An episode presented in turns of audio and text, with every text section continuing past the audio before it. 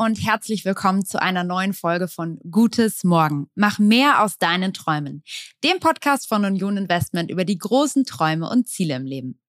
Mich kennt ihr ja inzwischen schon. Ich bin Celine Flores Villas und lade regelmäßig als Gastgeberin des Podcasts spannende Persönlichkeiten ein, die mir dann von ihren Träumen erzählen und vor allen Dingen auch, wie sie diese mal kleinere, aber auch sehr große Träume finanziell möglich gemacht haben.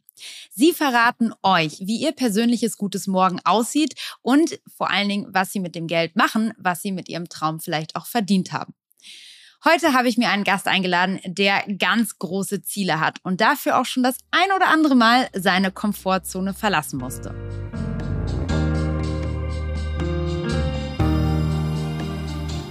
Ich glaube, dass Geld dir den Druck nimmt, äh, wenn man das so beschreiben kann. Also es sollte nicht zu viel sein, weil ich glaube, dann kannst du auch sich sozusagen auf deinem goldenen Fallschirm ein bisschen ausruhen und verlierst so ein bisschen den Biss da dran. Und dann ist es aber so, dass du ja ähm, einfach Zeit hast du hast Fokus und musst dich sozusagen nicht um dein Paycheck für diesen Monat kümmern.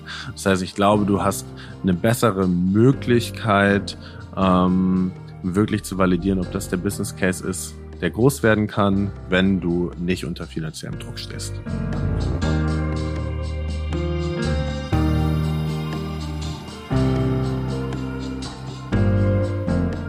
Mein heutiger Gast ist Nono Konopka. Sein größtes Ziel war es, mit dem Fahrrad von Berlin nach Peking zu fahren, um Geld für eine Schule in Guatemala zu sammeln. Nono fasste also den Entschluss, er startete mit seinem Freund Max die Biking Borders, also eine Radreise für einen guten Zweck. Die beiden sind damals völlig untrainiert aufgebrochen, haben in mehr als 250 Tagen über 15.000 Kilometer zurückgelegt und sind dabei durch fast 20 Länder gefahren.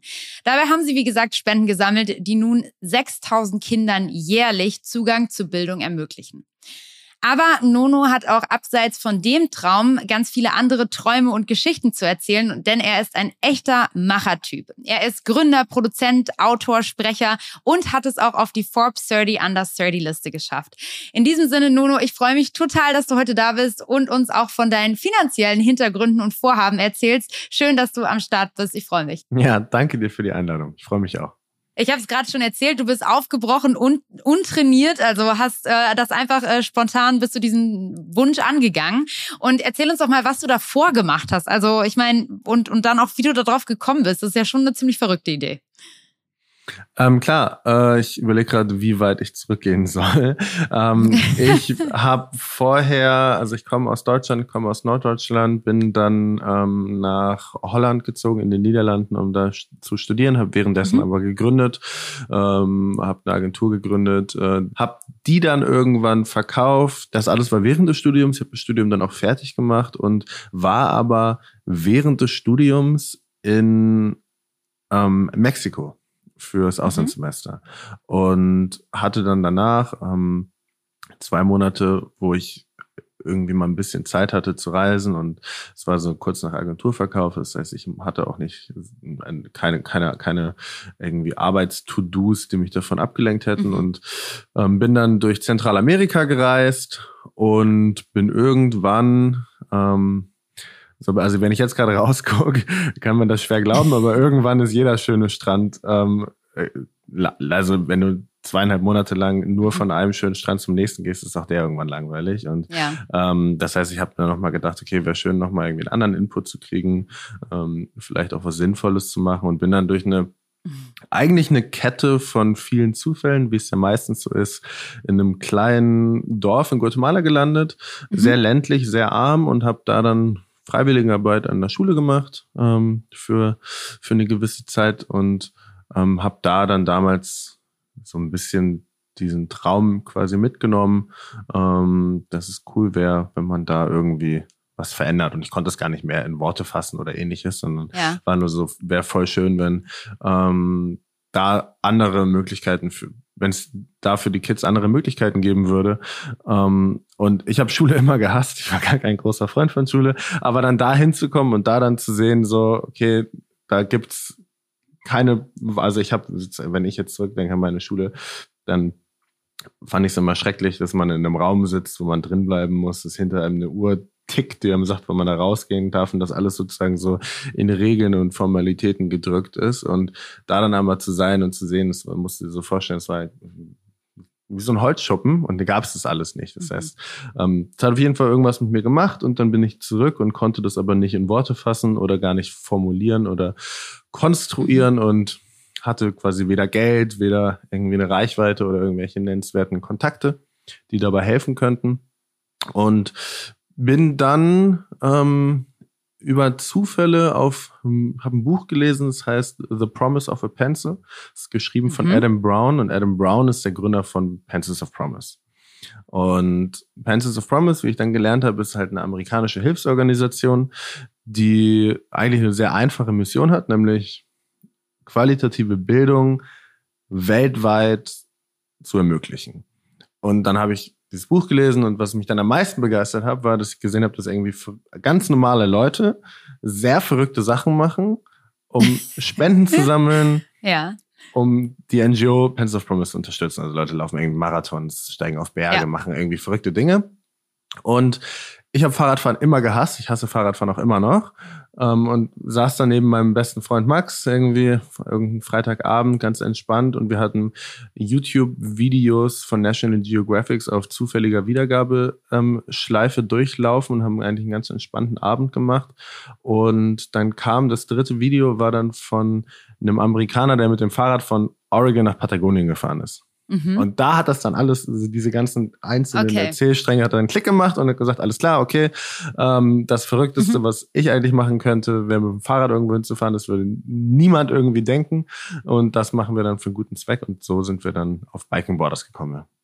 Du musst jetzt trotzdem nochmal erzählen, wie man dann am Ende mit dieser Fahrradtour Geld verdient. Also beziehungsweise Spenden sammelt. Ne? Also trotzdem, du fährst dann los, okay, alles klar, aber wer gibt dir am Ende Geld dafür und warum? Ja, klar. Ähm, also ich komme ja aus der Growth Marketing ähm, Ecke und ähm, habe mhm. Marketing studiert und habe, wie gesagt, vorher eine Agentur gegründet und habe dann auch im Growth Marketing gearbeitet und hatte sehr viele, ähm, damals gab es den Namen noch gar nicht so richtig, also schon so zum Anfang, aber noch nicht so, es war noch nicht so ausgeprägt wie heute Influencer-Freunde. Und das heißt, wir sind irgendwann losgefahren und sind aber tatsächlich losgefahren am 3. September 2018 mit 42 Followern auf Instagram, that's it.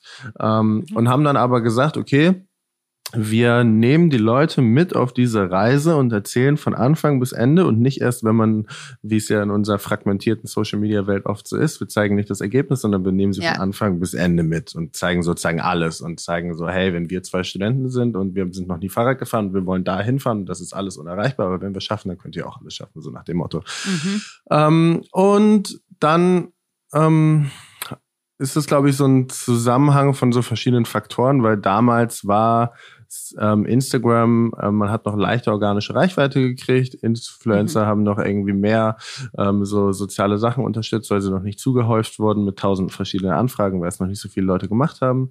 Und dann haben wir einfach sehr viel ehrlichen Content produziert und haben den hochgeladen auf ähm, Instagram. Und so hat es dann so eine ähm, so eine Schleife aufgenommen hat. Irgendwann hat Ashton Kutcher ein Video von uns geteilt, dann hat das sozusagen was losgetreten, dann kam irgendwie Forbes und Joko und dann. Warte, warte, warte, warte, stopp, stopp. da müssen wir nochmal einhaken, weil das mit dem Ashton ist ja schon Wahnsinn. Also wie kommt es dazu, dass der überhaupt auf euch aufmerksam geworden ist und wie hat euch das dann geholfen, auch dass er das zum Beispiel geteilt hat? Ja, ähm, auch das, also es ist immer, damals war Facebook noch ein bisschen aktiver, das heißt, wir hatten dann, ich weiß nicht, ob du dich erinnerst, es gab dann immer diese Seiten, die so Viral Videos produziert haben. Da hat dann eins, einer von diesen Produzenten, äh, mir fehlt gerade der Name, wie auch immer, hat so ein Video von unserem Content zusammengeschnitten und hat halt gesagt, irgendwie diese zwei Jungs fahren um die Welt mit dem Fahrrad ähm, und hat das dann hochgeladen. Das hat dann, weiß ich auch nicht, zwei, drei, vier mm. Millionen Views gekriegt und Ashton Kutcher hat das dann eben gesehen und das dann eben geteilt.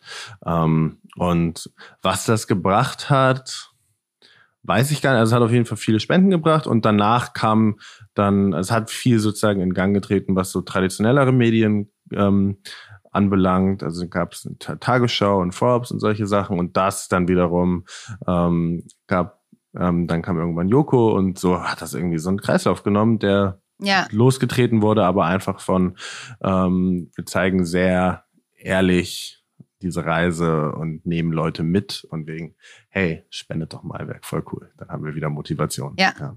Wie viel Spenden habt ihr da zusammenbekommen? Auf der Reise, also jetzt sind wir bei 450.000 oder so. Und mhm. auf der Reise hatten wir 100.000. Ähm, das ist relativ viel jetzt durch Netflix gekommen.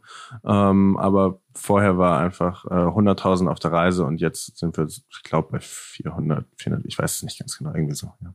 Okay, das ist echt eine wahnsinnige Geschichte und einfach äh, tierisch groß, was ihr da mittlerweile auf die Beine gestellt habt. Und ähm, was waren denn trotzdem so die extremsten Situationen auf diese Entscheidung? Weil wenn ich mir so vorstelle, ich würde zu meinen Eltern erzählen, Mama, du, ich fahre jetzt mit dem Fahrrad nach Peking für einen guten Zweck, würde die erstmal sagen, mm -hmm, ist klar. Er hat meine auch gesagt. Okay.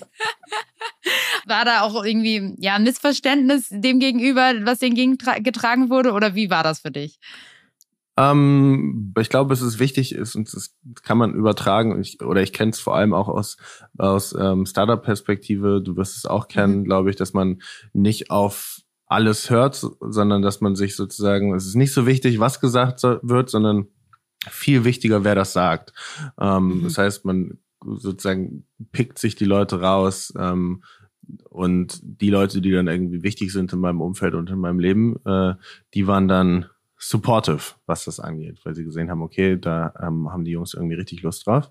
Und natürlich auch viele, die es dann eben nicht waren, ähm, aber die waren dann eben auch nicht relevant. Und da muss man dann auch nicht so viel drauf geben, glaube ich. Ja. Das ist ein sehr gutes erstes Learning. Absolut. Ja, total. Ähm, erzähl mal, wie war das dann? Ich meine, äh, ihr wart dann da in Peking und dann, klar, du mochtest Fahrradfahren nicht und magst es immer noch nicht. Das heißt, wahrscheinlich warst du erstmal froh, dass es vorbei ist, aber trotzdem vielleicht auch traurig. Oder, oder wie war das für dich, als dann die Reise vorbei war? Wir sind von Peking dann direkt nach Guatemala geflogen, weil ähm, die erste Schule, also wir hatten die ersten 50.000 Euro für den Kontext. Man braucht 50.000 Euro, um eine Grundschule in Guatemala zu bauen oder auch überall, überall sonst. Ähm, und ähm, wir hatten die ersten 50.000 Euro am Ende der Türkei, am Anfang des Irans, also wenn wir auf der Karte uns bewegen, mhm. ähm, zusammen und dementsprechend war die Schule dann schon fertig gebaut, als wir in Peking angekommen sind und wir sind dann von Peking quasi um die Welt geflogen, um, diese, um diesen Zirkel fertig zu machen. Ähm, Mit oder ohne Fahrrad? Mit Fahrrad in so einer Fahrradbox, in dem das Fahrrad auch heute immer noch drin ist. Nie wieder rausgeholt. ähm, äh, genau. Und ähm, das war auf jeden Fall, also wir sind dann angekommen und dann kam Guatemala und dann, ähm, als wir dann wieder zu Hause waren, dann war ähm, ja erstmal so ein, okay, was jetzt? Weil das ist natürlich auch ein sehr intensiver Abschnitt, den man so erlebt. Und dann mhm. muss man erstmal, glaube ich, drauf klarkommen, dass nicht alles aufregend ist, wenn man wieder zurück zu Hause an einem Ort ist. Ja. ja. Du sagst ähm, eine intensive Zeit, wenn du jetzt zurückblickst, was sind die verrücktesten Situationen oder auch die emotionalsten Situationen, an die du denkst, wenn du auf diese Reise zurückguckst? Hm, also wir hatten so, wir hatten so Braunbären am Zelt einmal. Das ist sehr intensiv gewesen, weil wir so ähm, Fehler gemacht haben, dass wir einfach gegessen haben und einfach alles draußen liegen gelassen haben, weil wir keinen Bock hatten, das Oh, Anfängerfehler, Nono. ja. ähm, und dann hatten wir wir hatten, wir sind ähm, durch den Winter gefahren in der Türkei. Das heißt, es wurde sehr kalt, sehr viel kälter, als wir gedacht hatten. Also wir hatten so teilweise minus 28 Grad, ähm, während wir lang gefahren sind. Und wir hatten aber auf der anderen Seite unfassbar schöne Momente. Also wir sind durch den Iran gefahren für zwei Monate lang. Und ähm, ich glaube, die Diskrepanz von dem, was man denkt, was der Iran ist und zu dem, was es dann wirklich ist und was einem erwartet, könnte mhm. nicht größer sein. Das heißt, wir waren 66 Tage da und haben von diesen 66 Tagen zwei Tage im Hotel geschlafen und sonst waren wir, oder im Hotel und Zelt, und sonst waren wir immer eingeladen. Immer. Jede wow. Nacht. Von irgendwelchen Wildfremden von der Straße, die einen nicht wie jemand Fremdes behandelt haben, sondern wie irgendwie lang Freunde, die sie lange nicht gesehen haben. Ähm, das war sehr, sehr schön, ja. Wow, das ist ja total verrückt. Also, wie kommt es dazu? Also, dann, dann trifft man sich, ich weiß nicht, an der, äh, im, im Supermarkt oder, oder in der Bar oder also, wo kommt dann ins Gespräch, dass jemand dann sagt, hey, willst du nicht bei mir übernachten? Also, wie kommt es zu solchen Situationen? Nee, es ist wirklich noch, also es ist, man kann es sich gar nicht so richtig vorstellen. Das ist, mhm. diese holen, kommen quasi auf der Straße zu dir ähm, und ähm, die sprechen ja auch kein Englisch und du verständigst dich dann irgendwie, irgendwie funktioniert es immer und ähm, wollen dann aber dich einfach gerne einladen. Ich glaube, die Dynamik ändert sich. Also wir sind hier dankbar, wenn wir eingeladen werden und da sind Leute dankbar, wenn sie dich einladen dürfen. So ist es und das mhm. ändert ganz viel von dem, ähm, wie man als gastgebende Person und als irgendwie Gast äh, zueinander in Beziehung steht. Und das war super schön und das passiert aber überall. Das heißt, man fährt, du musst dir das so vorstellen, wir sind zwei irgendwie ähm, äh, europäisch aussehende Jungs, voll bepackt mit irgendwelchen mhm. äh, Taschen auf dem Fahrrad, super schmutzig, fahren durch irgendwelche Dörfer, wo wahrscheinlich noch nie ein anderer Fahrradtourist durchgefahren ist und wo ähm, wirklich kaum fließend Wasser und Strom ist. Und dann kommen Leute auf die Straße und wollen wissen, wo du herkommst und ähm, würden sich super freuen, wenn du zu denen gehst und ähm, mit denen speist und isst. Und ähm, ja, das haben wir dann immer sehr gerne auch gemacht. Das ist für mich tatsächlich auch irgendwie eine neue Information und ähm, wird jetzt den Iran in meine Re Reisezielliste auf jeden Fall ordentlich nach oben katapultieren. Ich habe es tatsächlich schon mal gehört von, von einer guten Freundin, dass das so ist ähm, und finde ich total spannend, weil man das Land irgendwie so auch als, ja. ich sag mal, Reiseland oder Ziel und, und Destination einfach nicht auf dem Schirm hat. Ähm, du, Nono, du hast schon gesagt, dann kamt ihr zurück, dann war erstmal unklar, was ihr macht. Ähm, wie ging es dann weiter? Ne? Also am Ende bist du mittlerweile Gründer, du bist Medienunternehmer, du hast dich um dein gutes Morgen, um das es ja hier im Podcast auch geht, ähm, sehr gut gekümmert, ähm, hast diese Spendenziele übertroffen, aber wie ging es dann weiter und wie sehen jetzt gerade deine Ziele aus?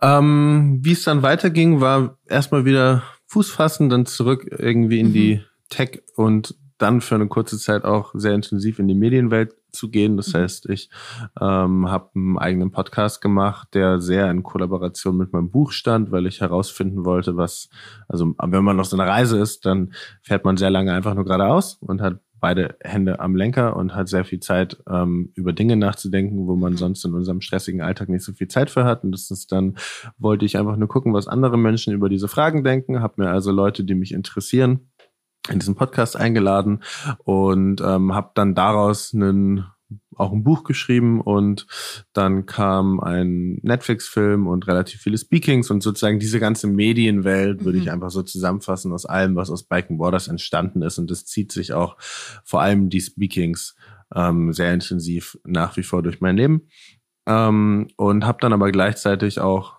gewusst, okay, ähm, das ist alles schön, das macht auch alles Spaß, aber ist ähm, langfristig würde ich gerne wieder etwas bauen, was nicht so doll mit meiner Person mhm. verknüpft ist, sondern was mir als Produkt per se ähm, steht und was da Leuten hilft. Und ähm, genau, dann haben wir wieder. Dann hast du gegründet und genau das getan, oder? Ja, genau. Dann sind wir wieder zurück in die Tech-Welt gegangen. Das heißt, wir haben dann ein SaaS-Unternehmen, Software-as-a-Service-Unternehmen gegründet, was Culturally heißt, ähm, was fokussiert ist auf Remote Company Culture ähm, und jetzt vor kurzem auch noch ein ähm, Startup, ähm, eine Startup-Recruiting-Plattform, ähm, über die äh, die Headhunting demokratisiert, wenn man das so sagen kann. Genau. Aha, okay. Zwei total spannende neue Projekte. Wie genau entscheidest du dich denn für so ein nächstes Ziel? Ähm, ne, gehst du daran einfach nur mit der Idee, okay, ich will auf, ich bin Unternehmer, ich bin Gründer, ich habe das vorher schon gemacht und das ist, entspricht meiner Natur. Deswegen suche ich jetzt nach dem passenden Geschäftsmodell oder ist es eher so, du bewegst dich durch deinen Alltag und dir fallen Probleme auf, die du lösen willst und daraus entstehen Unternehmen? Also wie kommst du zu diesen Zielen, die du dir ja irgendwo auch setzt, ähm, jetzt gerade das Ziel, auch dieses Unternehmen aufzubauen? Ich glaube, es, man kann als Unternehmer, ich glaube, man ist immer entweder so visionary oder missionary. Also entweder tritt man mhm. einfach an, irgendwie, weil man den Case gut findet, oder man tritt irgendwie an, weil man selber dieses Problem erlebt hat und weil man das selber lösen möchte. Ähm, ich glaube, beides kann funktionieren. Ich glaube, beides ist per se, ähm, gibt es Geschäftsmodelle, wo man einfach ein sehr dickes Brett bohren muss, wo man sehr doll lang also dabei bleiben muss. Das ist dann, glaube ich, eher so der Visionary Case. Und dann gibt es einfach so Execution-Modelle, wo man, glaube ich, einfach mit einer Mission antritt und sagt, okay, das ähm, möchte ich jetzt hier, da sehe ich den Case und das möchte ich jetzt durchziehen. Und ähm, ich glaube, Tim Ferriss zum Beispiel hat irgendwann mal gesagt, dass wenn man ähm, nicht, wenn man gründen möchte, man weiß nicht was, dann sollte man sich seine, seine, ähm, seine Bankauszüge anschauen und gucken, wo man einfach Geld für ausgibt. Also was, wo man mhm. selber Kunde für ist, welche, welche, welche Produkte man selber nutzt. Ähm, und das haben wir auch so ein bisschen gemacht. Ich hatte Lust auf Software und habe aber auch gemerkt, dass ich was ähm, so ähm, Software und dann vor allem auch Remote Company Culture angeht, ähm, dass das so genau mein Thema ist. Ähm, mhm. und so sind wir darauf gekommen. Und ich glaube aber im Generellen, man kann das nicht so unbedingt ver verallgemeinern. Für mich ist es so, dass beides funktioniert ähm, und dass ich einen Bezug dazu haben muss, ähm, weil ich mich sonst sehr schwer in so Personas reinversetzen kann. Ähm, und Nono in zehn Jahren, wo stehst du und wer bist du in zehn Jahren, Nono? Ähm, Part-Time-Unternehmer, Part-Time-Adventurer. das ist die Mischung, die mir ganz gut gefällt. Also ich brauche diese Momente, so irgendwie Sachen, wo jeder denkt, was bist du verrückt, warum machst du das? Ähm, aber mhm. ich brauche auch die Konstanz und vor allem auch, ähm, ähm, ja, also so, so ein Anreiz und eine Herausforderung auf unterschiedlichen Ebenen, ja. Ja, gut. Dann lass uns jetzt über deine Finanzen sprechen. Beziehungsweise vielmehr erstmal angefangen mit der Frage, wie hast du dir damals diese Biking-Tour ermöglicht, diese Fahrradtour? Weil, ne, wenn man so lange unterwegs ist, erfordert das mit Sicherheit ein bestimmtes Budget. Wie hoch war das? Woher hast du diesen, dieses Initialinvestment damals genommen? Ich glaube, ähm, per se ist es so, dass man sich das viel, viel teurer vorstellt, als es ist. Das kann man erstmal dazu sagen. Also, wenn man mit dem Fahrrad um die Welt fährt, ähm, man kann diese Reise, die wir gemacht haben, mit allen Visakosten, wenn man, die, wenn man den Rückflug abziehen würde, kann man diese Reise für 4000 Euro machen, für 5000 Euro. Also, es ist wirklich lächerlich günstig. Ähm, günstig, okay. Genau. Ähm, wie wir das vorbereitet haben, äh, ist, dass wir relativ viele Sponsoren ähm, einfach dabei hatten, ähm, die wir mit sehr viel Arbeit uns zusammengesucht haben. Das heißt, wir hatten ja auch keine Ahnung. Ich bin noch nie, ich habe noch nie vorher gezeltet. Ich hatte keine Ahnung, worauf man achtet. Ich hatte mhm kann immer noch kein Reifen wechseln. Das hat immer Max gemacht. Das heißt, wir mussten uns diese ganzen Dinge mussten wir uns zusammensuchen und haben uns da mhm. ähm, Sponsoren für gesucht und haben insgesamt, ich glaube, ich habe äh, von meinem eigenen Geld irgendwie 7000 Euro oder so ausgegeben, Max ein bisschen weniger ähm, und dann waren so Sach, Sach und Krankenversicherung etc. Ähm, cool. ähm, Sponsoren mit dabei und das war ähm, ja teilweise von vorher ähm, angesammeltem Geld finanziert und wie gesagt teilweise durch Sponsoren, ja. Okay, das bedeutet, die Fahrradreise war dann äh, doch relativ schnell finanziert aus den Reserven und den Sponsorengeldern. Was haben denn grundsätzlich Träume für dich mit Geld zu tun? Weil am Ende war das dein Traum und du hast ihn dir finanziell ermöglicht. Aber was haben grundsätzlich auch heute vielleicht deine Träume mit Geld zu tun? Ähm, ich glaube, dass Geld dir ähm, den Druck nimmt wenn man das so beschreiben kann. Ich glaube, dass ähm, wenn du auf der, also es sollte nicht zu viel sein, weil ich glaube, dann kannst du auch sich sozusagen auf deinem goldenen Fallschirm ein bisschen ausruhen und verlierst so ein bisschen den Biss da dran, weil man, sagt man ja auch, Gründer sollten immer ein gewisses Skin in the Game haben. Ähm, ich glaube, das ist auch auf so einem größeren Level ist genauso. Und dann ist es aber so, dass du ja ähm, einfach Zeit hast und du hast Fokus und musst dich sozusagen nicht um dein Paycheck für diesen Monat kümmern. Das heißt, ich glaube, du hast eine bessere Möglichkeit, ähm, wirklich zu validieren, ob das der Business Case ist, der groß werden kann, wenn du mhm. nicht unter finanziellem Druck stehst. Dann lass uns doch jetzt mal noch mal tiefer reintauchen in das Thema. Das bedeutet, dich besser kennenlernen, wenn es um deine Finanzen geht. Und da machen wir immer ein Assoziationsspiel mit unseren Gästen. Das würde ich jetzt auch mit dir machen. Und das bedeutet, dass ich dir jetzt gleich einfach verschiedene Begriffe nenne und du mir spontan sagst, was dir zu diesen Begriffen einfällt. Bist ja. du bereit? Yes. Okay, dann, was assoziierst du, Nono, mit Sparen? Ähm, was assoziiere ich mit Sparen? Ja, Geld zur Seite legen. In meinem Fall heißt das, ja, ganz viele unterschiedliche Dinge. Also so divers und langfristig wie möglich. Was assoziierst du mit Zinsen? Ähm, ja, das, was Sparen überhaupt erst sinnvoll macht. Okay, dann lass uns doch mal genau da einhaken. Du hast jetzt gerade schon gesagt, sparen bestmöglich divers und langfristig. Das bedeutet, das klingt jetzt doch eher nach weniger Risiko. Bist du ein Typ, der eher auf Nummer sicher geht? Nee, ich glaube, ich bin relativ ähm, breit aufgestellt. Ja. Und sag mal, mit welchem Ziel legst du dein Geld hauptsächlich an? Ähm, ich lege mein Geld eigentlich immer mit so einem Zeitrahmen, also diese Baseline, die so bei mir ungefähr 70 Prozent ausmacht, vielleicht 65, müsste es mal wieder nachprüfen, ähm, sind auf jeden Fall mit einem mindestens 30 Jahre Zeitraum angelegt. Das heißt für okay. irgendwann mhm. und mhm. ähm, äh, die anderen Sachen sind auch, haben auch viel mit ähm, einfach Lernen zu tun. Also ich glaube zum Beispiel, dass viele Leute über so Sachen wie NFTs sprechen, aber so richtig verstehen und richtig lernen tust du es halt auch, wenn du es auch einfach selber mal ein bisschen ausprobierst. Ähm, und so fängt, glaube ich, jedes Investment dann an. Absolut. Und sag mal, wenn du jetzt gerade dir so ein neues Thema anguckst, wie viel Zeit steckst du denn dann da rein, wenn du dich mit so einem Thema auseinandersetzt? Ähm, Gary Vee sagt immer 50 Hours of Research und ich glaube, das trifft es eigentlich ganz gut. Also ich glaube, wenn mhm. du so eine gewisse, ähm, ich glaube, mehr brauchst du nicht, um ehrlich zu sein. Um, ne, du sollst ja nicht Haus und Hof darauf setzen, solltest du ja sowieso nicht. Ähm, aber das reicht. Du hast jetzt gerade gesagt, Ziel ist es, einfach da ein bisschen freier zu sein. Hat sich das damit mit deiner Geldanlage dann auch mit dem guten Zweck erledigt oder geht ein Teil davon vielleicht auch nochmal zurück nach Guatemala? Es geht die ganze Zeit. Also ich, wir sammeln jeden Tag passiv ähm, aber trotzdem durch unser Projekt jeden Tag ungefähr 1000 Euro. Also was an ähm, Schulen geht. Das heißt, wir haben jetzt Schulen in Ghana, in Laos, in Guatemala und in Nicaragua gebaut. Ähm, und das wird, solange dieser Film auf Netflix und Amazon und das Buch im Buchhandel ist, auch immer noch so weitergehen, ja. Okay, aber das heißt, nichts von aus deiner eigenen persönlichen Rendite von den Anlagemöglichkeiten, die du hast, fließt da noch zusätzlich rein. Doch, aber nicht in die Schulprojekte, sondern mehr in so Sachen, die dann irgendwie humanitär mhm. relevant sind, wie letztes Jahr gab es ja zum Beispiel Flutkatastrophe oder Afghanistan, ähm, solche Dinge, genau. Ich würde nochmal zusammenfassen, was ich von dir mitgenommen habe, Nono, weil ich habe eine ganze Menge mir aufgeschrieben nebenbei.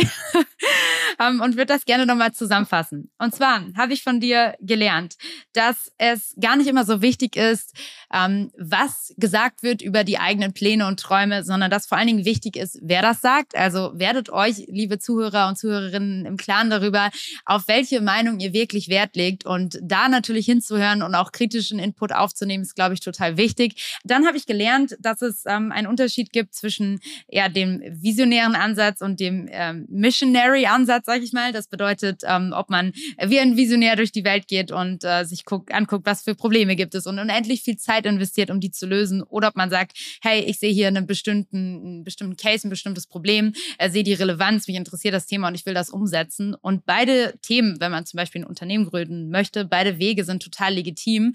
Ähm, und man muss da, glaube ich, einfach in sich selbst reinhören, welches Thema einen am Ende total interessiert. Ich habe gelernt, dass man mit 50.000 Euro in Guatemala eine Schule bauen kann. Mega cool. Ähm, das war einfach mal so ein Hard Fact, ähm, um eine Vorstellung zu bekommen, was kostet sowas überhaupt. Das fand ich sehr, sehr spannend. Und ich habe gelernt, dass man Schokolade und Snacks nicht außerhalb vom Zelt liegen lassen sollte, weil sonst werden die von Braunbären gegessen und man ist in Lebensgefahr. Also in diesem Sinne, vielen, vielen Dank, Nono, dass du heute mit am Start warst und vor allen Dingen auch für deine Offenheit, hier über dieses Thema Finanzen so offen zu sprechen. Danke dir. Ich danke dir, Celine. Ja, und jetzt kommt zum Schluss der Appell an euch, und zwar euren eigenen Traum, euer eigenes gutes Morgen natürlich persönlich in die Hände zu nehmen. Das bedeutet, sich auch Gedanken zu machen über Themen wie Geldanlage und die finanziellen Mittel für seinen eigenen Traum zu sichern. Wenn ihr mehr Informationen dazu benötigt, dann findet ihr die natürlich wie immer in den Show Notes. Da verlinke ich euch hilfreiche Adressen und weiterführende Links. Mir bleibt an der Stelle nicht mehr viel zu sagen, außer macht mehr aus euren Träumen und vielen, vielen Dank fürs Zuhören. Oh, und wenn euch die Folge gut gefallen hat, dann teilt die doch am besten jetzt mit euren Freunden, mit eurer Familie oder wem auch immer, wer euch da gerade in den Kopf schießt. Da würde ich mich tierisch drüber freuen. Also bis zum nächsten Mal. Bis dann. Ciao.